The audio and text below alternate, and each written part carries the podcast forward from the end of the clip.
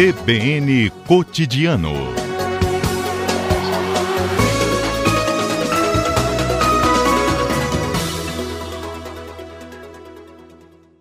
Professor, muito boa tarde, obrigado por nos atender. Boa tarde. Obrigado, digo eu, pelo convite. Não, uma honra ter o senhor aqui, professor. As coligações não fizeram parte das eleições de 2020 para prefeitos e vereadores, né? E agora já há a possibilidade que voltem a valer a partir do ano que vem. Essa mudança, até um vai e volta, né? Nem bem mudou e já tem essa possibilidade de voltar, pode confundir um pouco o eleitor. Então, para a gente entender, queria que o senhor explicasse de forma bem didática, né, que propõe essa tá mini reforma eleitoral e que pontos podem voltar a valer no jogo político também. Tá bom. Então, para a gente ser bem didático, assim, vamos, vamos pensar um pouco é, na construção desse bloco parlamentar chamado Centrão, que conduz é, esse processo aí. Eu escrevi um artigo para a Gazeta em 2014, está é, publicado até no meu blog também. Esse artigo se chama é, o, o papel do PMDB, é, o papel do PMDB é, do PMDBismo, como o autor chama, é, na construção da, da, cultura política brasileira. Na verdade, o autor desenvolve uma, uma, história é, da construção do que nós estamos chamando hoje de centrão. Essa construção começa lá, na, da, veio, acabou o período da ditadura, vieram as eleições livres, vieram a, veio a Constituinte. Na Constituinte, o PMDB antigo e seus grandes líderes construiu uma coalizão ali com outros partidos e conduziu os principais lobbies da Constituição, as principais articulações de interesses. Este bloco ele teve uma sobrevida grande na era Collor, sobretudo na época do impeachment do Collor, quando esse mesmo grupo articulou, então, Roberto Jefferson era da, era da tropa de choque do Collor, construiu, então, esse, esse, esse conjunto de articulações para evitar o impeachment do Collor. Mais tarde, ele foi importante no projeto de reeleição do Fernando Henrique, foi sobre isso, foi sobre este, este grupo que o Fernando Henrique se apoiou para aprovar o seu projeto de reeleição, né? E, e também este grupo político, é, ele sobrevive com muita força no mensalão do Lula, né? Quando o Lula precisou de safar do mensalão, lá estava o Centrão. Então, o Centrão, ele é parte estruturante da democracia como ela está construída no Brasil. Por quê? Porque é um grupo político sem qualquer princípio ideológico, é, tocado sem qualquer princípio moral, cuja lógica central é servir de blindagem para operações é, do governo. Ele faz este movimento é, tendo como contrapartida no jogo que está instituído na política brasileira, tendo como contrapartida a nomeação para cargos, para, para empresas importantes, a Petrobras, o Banco Brasil, sei lá onde, ministérios.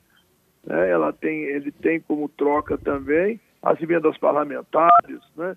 Então, só para a gente ver, ter uma ideia do que, que isso uhum. representa, é, hoje é, fazem parte do governo é, eminências desse grupo, o ministro da Casa Civil, né, o, e o, a, a, ministra também Flávia Arruda, né, enfim, então assim, tem muitos, muitos espaços na política ocupada é, por este grupo, eles são, então, é, uma parte o, o, que organiza isso. Em cada um desses governos que eu falei, esse grupo tem um papel diferente. No governo do Bolsonaro, qual é o papel? De, é, é, talvez é um momento é, mais importante na história política deste grupo. Porque o Fernando Henrique precisou para aprovar a reeleição. O Collor precisou para salvar do impeachment. O Bolsonaro imaginou, como ele foi produto de uma eleição atípica, né, de uma disruptura, ele imaginou que pudesse governar sem um parlamento. Ele entrou com uma lógica de que, através das bancadas temáticas, a bancada evangélica, a bancada ruralista, todas as bancadas que existem, ele pudesse, então, eh, fazer um jogo de articulação que passasse por fora dos partidos. Isso não deu certo, ele não conseguiu aprovar quase nada, ele estava complicado, vieram os pedidos de impeachment, então ele fez uma aposta na sucessão, nas sucessões do Senado e da Câmara, em, em pessoas ligadas a ele quando ele tira alguém ligado a ele, tira alguém do, do Centrão, que é o Lira, nós estamos falando especificamente da Câmara dos Deputados, ele traz para o coração do governo este bloco que se inicia lá em 88 e vem até hoje, que se fortalece a cada movimento, esse bloco sem nenhum princípio que não seja tirar vantagem nos processos. Então, uhum. assim, o que, que é o, o Centrão hoje? O governo tem um discurso para fora, um discurso é, para sua banda, um discurso que eles são outsider, né, que ele tem que manter essa, essa, essa, essa, posição do justiceiro, que vai fechar o Senado, vai fechar o Supremo, vai fazer isso e aquilo. Né? As Forças Armadas são o poder moderador, toda essa face assim, agressiva, toda essa face é, é, é assim, mobilizante da direita que ele tem, mas ao mesmo tempo ele tem um bloco que o sustenta no parlamento. Então o Centrão é, na verdade, o governo. Neste momento o Centrão é o governo. Então o Centrão faz dois tipos de movimento. De um lado, ele sustenta a manutenção do presidente Bolsonaro, né? Tudo que a gente viu lá, depois, os depoimentos da CPI, quando vai base do governo, como é que eles, como é que eles operam mas ao mesmo tempo eles também estão passando pautas que são do interesse da manutenção da velha política. E esse é o caso claro e objetivo da manutenção das coligações. As coligações não é um projeto do governo Bolsonaro, é um projeto dos políticos fisiológicos. Por quê? É.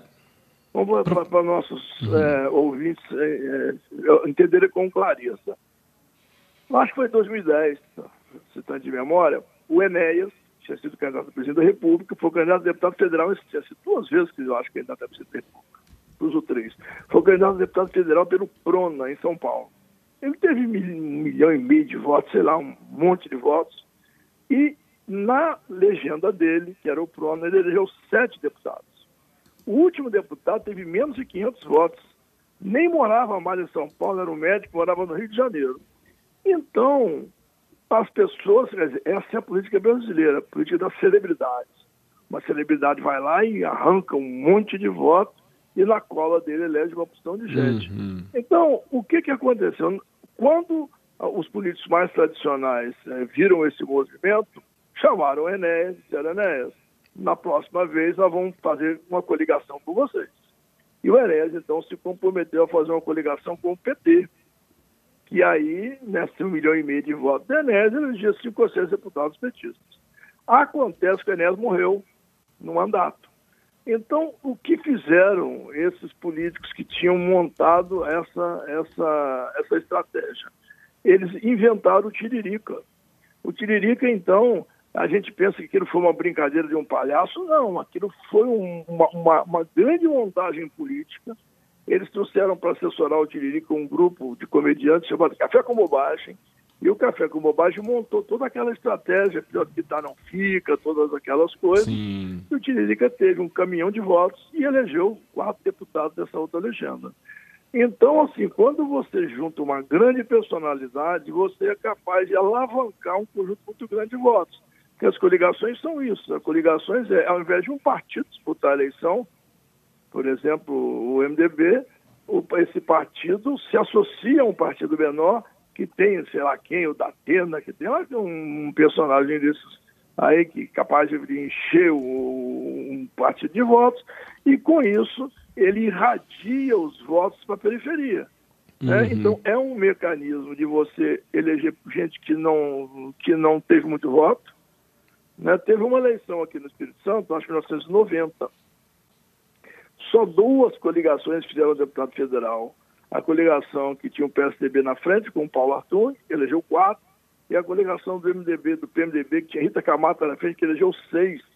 A última deputada certo. eleita na coligação do PMDB tinha, é, sei lá, 4 mil, 5 mil votos intervalo da graça, também esse, esse prefeito Aloysio Santos, foram eleitos com muito pouco, com menos de 10 mil votos cada um. Uhum. Então, Professor, você... na, na, sua avaliação, na avaliação do senhor, é, volta hum. da coligação, das coligações para o ano que vem, então, já na próxima eleição, né, que essa é a proposta, é, tem um prejuízo para a democracia? O eleitor acaba elegendo, às vezes, alguém que ele nem concorda com os projetos, com a, a própria essência do partido, né?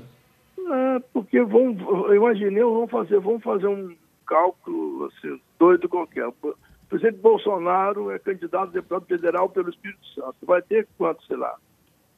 Metade, 20, 30% dos votos dos eleitores capixabas, que é a margem que ele tem aqui, vai fazer, então, é, legenda, aí ele bota quem ele quiser nessa legenda. Porque é, é, o primeiro fato é esse: a eleição brasileira é uma eleição de personalidades. Segundo, se essa personalidade atrela a ela um conjunto de pessoas de pequena expressão de outros partidos, ela elege, então, metade da bancada federal. É isso que aconteceu com a Rita aqui, elegeu 60% da bancada. Então, assim, a, a existência da, do, do, dessa forma de apuração de votos no Brasil e a existência das coligações é uma manobra para caciques com muito poder e pouco voto elegerem-se. Então, é, é, é, é uma manobra é, para perpetuar as elites. É, é, um, é uma, as elites tradicionais. É um contrassenso, é um paradoxo, porque o governo foi eleito para fazer disruptura, o governo opera com o Centrão e o Centrão faz justamente o contrário. Nós tínhamos feito um avanço na última eleição, que era a tentativa de acabar com as coligações, para fortalecer eh, a ideia partidária, embora a, a ideia da Sim. personalidade ainda, ainda existisse, mas agora está tudo desfeito. Então, Entendi. agora nós voltamos para o mundo das coligações, que é quando. O grande problema das coligações é que ele junta o que não é juntável. Ele junta com objetivos meramente eleitorais. Então, enquanto houver coligação, você não tem a ideia é, de que você está votando num partido. Você tem países do mundo, por exemplo, que tem eleição proporcional em dois turnos. Chega, quando, quando, para isso é preciso que haja um voto distrital.